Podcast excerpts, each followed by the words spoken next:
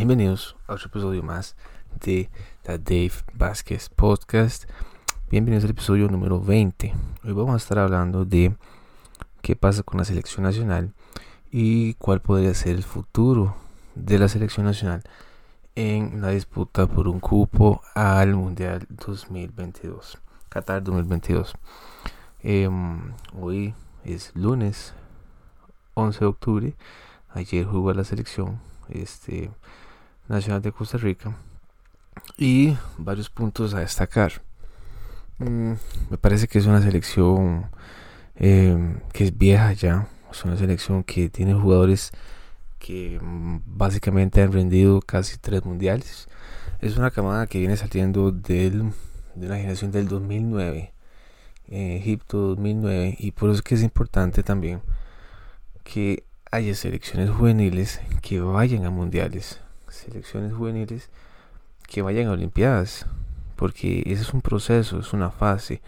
Necesitamos que los jugadores vayan y experimenten qué es lo que es estar en una olimpiada, qué es lo que es estar en una selección, en un mundial juvenil, ese fogueo, esa presión, llegar a los estadios, jugar con equipos grandes y que a partir de, de, de, tener un buen mundial juvenil y de tener unas buenas olimpiadas, pues van a haber gente que los van a estar observando.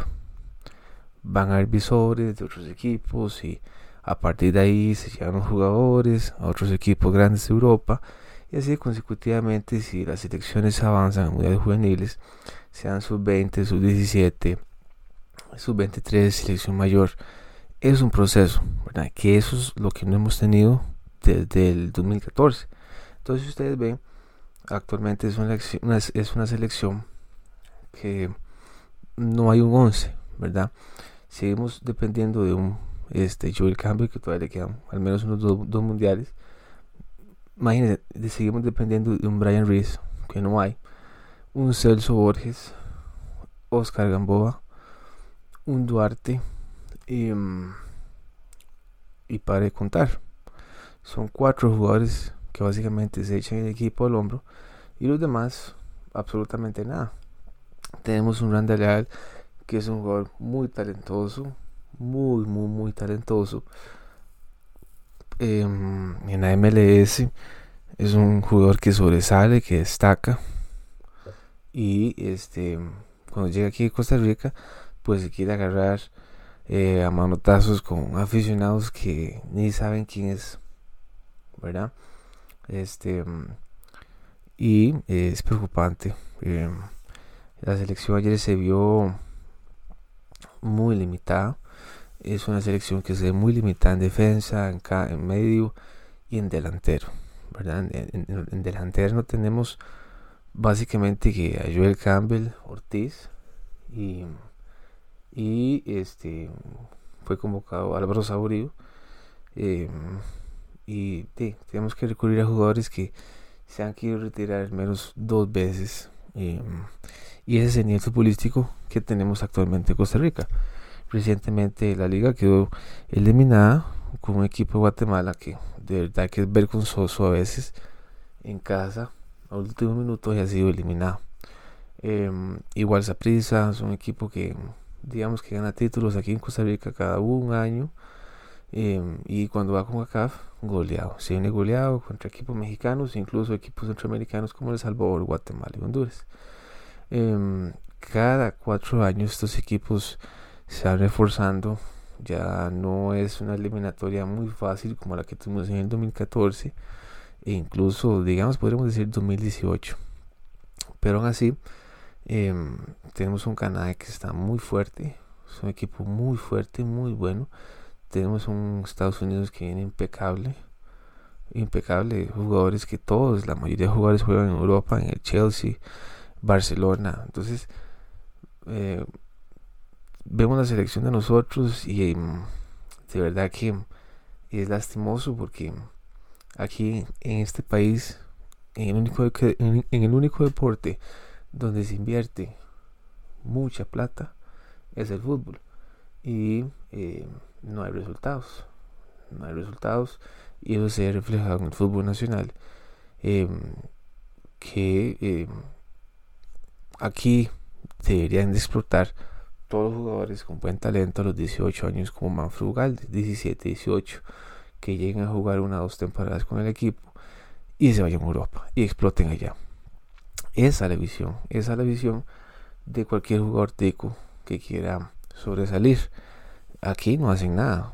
Lo que nos sirve es que jugadores con gran talento exploten, jovencitos, 17, 18, y se vayan para la MLS, para Estados Unidos, eh, Europa, que son las grandes ligas, y que tengamos más legionarios que nacionales jugando.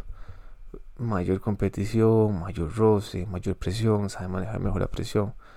Y vean que nos está costando ganar muchísimo contra El Salvador. 1 a 0, eliminatoria perdida. Cuando nos fuimos el primer tiempo, 1 a 0, era ya apagar luces y decir hasta, hasta el 2026. Estados Unidos 2026. Podemos ver que Estados Unidos sufrió una eliminatoria muy dura en el 2017 y vean el equipo que tiene. Vean el equipo que tiene y mm, si ustedes ven bien la tabla, básicamente eh, Estados Unidos va a clasificar de primero, en teoría, México, Canadá y Costa Rica estará peleando un repechaje contra Honduras por ese cuarto lugar. A mi opinión, Costa Rica no va difícilmente clasifiquemos para un tercer lugar. Si nos da, tal vez si nos da para mm, el cuarto lugar, que es un repechaje y mm, muy pellizcado. Muy pellizcado porque el miércoles jugamos contra mm, Estados Unidos y es una salida muy difícil. En el 2017 ganamos 2 a 0 allá en Estados Unidos. No fue muy bien, pero era un Estados Unidos muy débil. Por eso fue que quedó eliminado. Porque si usted no gana en casa, entonces eso, es una señal que el equipo necesita más trabajo. Y es lo que está pasando actualmente con Suárez. Luis Fernando Suárez es un técnico que, bueno, puede ser que tenga cartel, pero no conoce lo que, las, lo que es jugar eliminatorias centroamericanas. No conoce, a diferencia del Machillo Ramírez, eh, que sabe la presión, conoce cómo son los jugadores. Jorge Luis Pinto, ni que para qué decir. Guimaraes. Y si ustedes ven, todos los directores técnicos que nos han clasificado mundiales han sido directores técnicos que conocen el área. Saben la presión, saben jugar, conocen los jugadores y esto fue un gravísimo error de Rolfo Villalobos de la Fede de Fútbol, que ahorita es una casa de sustos si no llegan a clasificar para Mundial 2022, porque primero se pierde un montón de plata, al menos unos 10 millones de dólares se pueden perder, y ya venimos este, con una depresión post-COVID, y este país creo que creo que sería una grandísima oportunidad para por lo menos tener el pueblo contento porque han sido eh, muchísimas políticas eh, mucha política en el 2020 2021 eh, restricciones cierre de negocios impuestos y mm, la gente está yendo como hace para conseguirse algún sustento. Entonces creo que una alegría como el mundial al menos clasificar porque competir Costa Rica no tiene para competir en Qatar 2022. E imagínense ustedes, clasificar por tercer lugar nos toca casi los primeros de, de cada grupo. Peor, repechaje. O sea, a los repechajes, como cuando usted se queda en convocatoria y resulta que ya no hay campo para, para el grupo que usted estaba.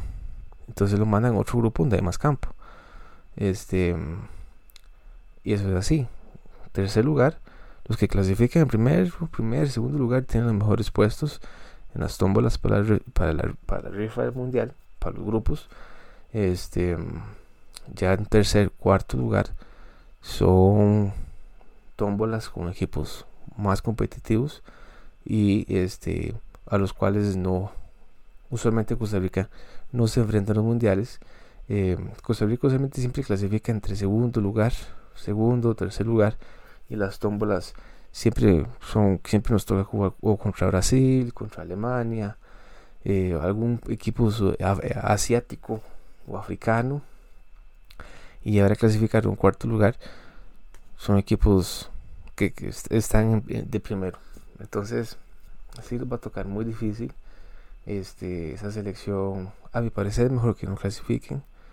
Eh, no los va a dar chance. Se perdió contra Jamaica, perdió, se empató contra Jamaica, entonces hay que ir a ganar a Jamaica, hay que ganar esta a Canadá, hay que ganarle aquí a Canadá, hay que ganar Honduras para que al menos al menos podamos clasificar en tercer lugar, pero si no fuera así, eh, difícilmente podamos este, pelear ese cuarto lugar porque nos tocaría un equipo asiático o del eh, como Australia o algún equipo así que son equipos muy rápidos y, lamentablemente Costa Rica no está para ese nivel excepto que los naves que este que Navas tiene un rendimiento muy alto y es precisamente por la liga en las que están ellos compitiendo, ¿verdad?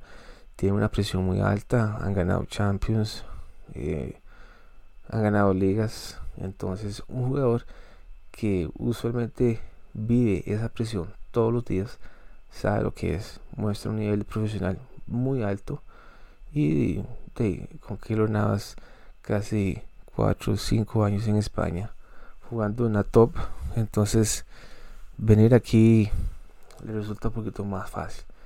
Ojalá pudiéramos al menos 7, 8 jugadores jugando así. Entonces, yo sí les diría que Costa Rica está para competir. Pero no.